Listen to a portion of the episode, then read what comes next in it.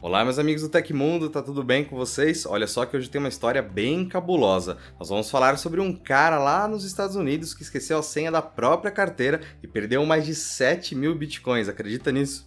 Também vamos falar mais um pouco sobre o Telegram e o WhatsApp, dois apps que recheiam as manchetes dessa semana. Agora deixa aquele like bacana e se inscreve no canal para a gente acompanhar juntos todas as notícias dessa quarta-feira.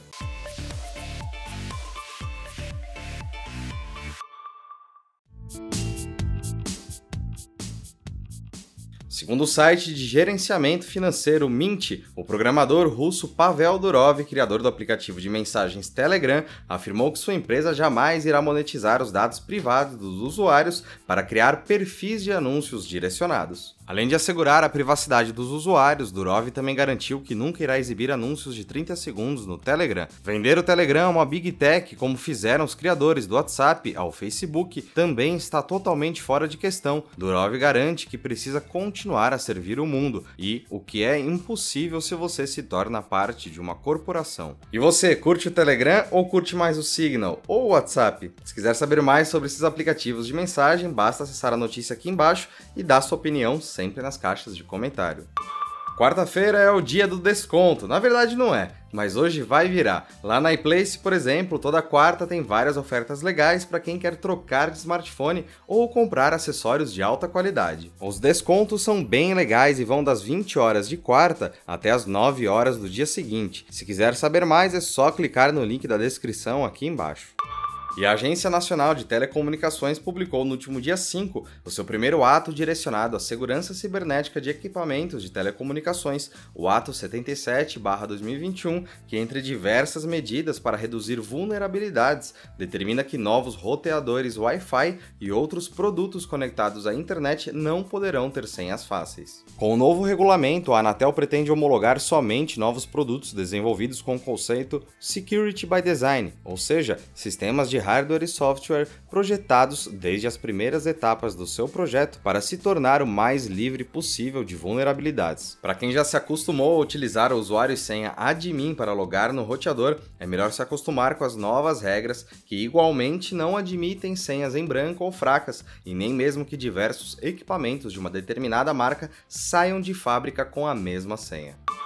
E os eleitores que não votaram no primeiro turno das eleições de 2020 têm até amanhã, dia 14 de janeiro, para justificar sua ausência perante a Justiça Eleitoral. Devido à pandemia da Covid-19, o TSE recomenda que a justificativa seja feita pelo aplicativo e-título ou por meio do sistema Justifica na internet. Segundo o TSE, se o eleitor não tiver qualquer tipo de acesso à internet, o processo de justificativa pode ser feito excepcionalmente em qualquer sessão eleitoral do país através do preenchimento manual do requerimento de justificativa eleitoral, descrevendo por que não votou e anexando a documentação que comprove o motivo da falta. A justificativa de ausência nas eleições que pode ser feita no mesmo dia da eleição em qualquer local de votação, tem validade apenas para o turno ao qual o eleitor não compareceu. Dessa forma, se o eleitor faltou aos dois turnos, terá que fazer duas justificativas. O aplicativo e título está disponível para download no Google Play e na App Store. Já os eleitores que não justificarem suas ausências até amanhã, para quem votou no primeiro turno, ou até o próximo dia 28 de janeiro, para quem não votou no segundo turno, estarão sujeitos ao pagamento de uma multa de R$ 3,50 centavos por turno. E nessa terça-feira, Stephen Thomas, residente em São Francisco, Estados Unidos, contou ao New York Times seu caso surpreendente e preocupante. O norte-americano esqueceu sua senha e agora tem apenas duas tentativas restantes para acessar sua carteira física em forma de HD, que guarda cerca de 7 mil bitcoins, equivalentes ao valor atual de aproximadamente 236 milhões de dólares, ou equivalente a 1,2 bilhão de reais em conversão direta da moeda. Thomas confiava sua economia de bitcoin Bitcoin um dispositivo conhecido como Iron Key, um pequeno HD responsável por armazenar as chaves para uma conta digital que abriga, por fim, a quantia. O aparelho permite até 10 tentativas de senha antes de travar todos os dados presentes permanentemente. Foi nesse contexto que o estadunidense acabou perdendo o pequeno pedaço de papel contendo a senha, agora esquecida, para o dito HD. E o problema ainda se agrava quando se considera a natureza da criptografia das chaves privadas, que apesar de seguras, podem se tornar um grande transtorno transtorno para os seus usuários.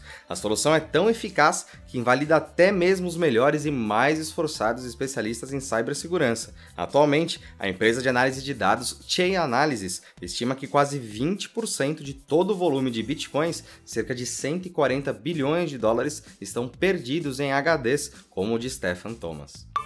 E a vacina Coronavac apresentou uma eficácia geral contra o novo coronavírus de 50,38% nos testes realizados com os voluntários no Brasil. Os dados sobre a taxa do imunizante foram divulgados na terça-feira, dia 12, pelo Instituto Butantan. Pelos critérios da Agência Nacional de Vigilância Sanitária, Anvisa, a taxa de incidência da doença entre os imunizados precisa ser menor que a metade da taxa apresentada no grupo não vacinado. Se o índice for a metade do apresentado nos tratados com placebo, a vacina então considerada 50% eficaz, valor mínimo recomendado pela OMS. Conforme o diretor do Instituto Butantan, o Dimas Covas, a vacina tem segurança, eficácia e todos os requisitos que justificam o uso emergencial já solicitado à agência brasileira, cujo prazo de resposta é de 10 dias.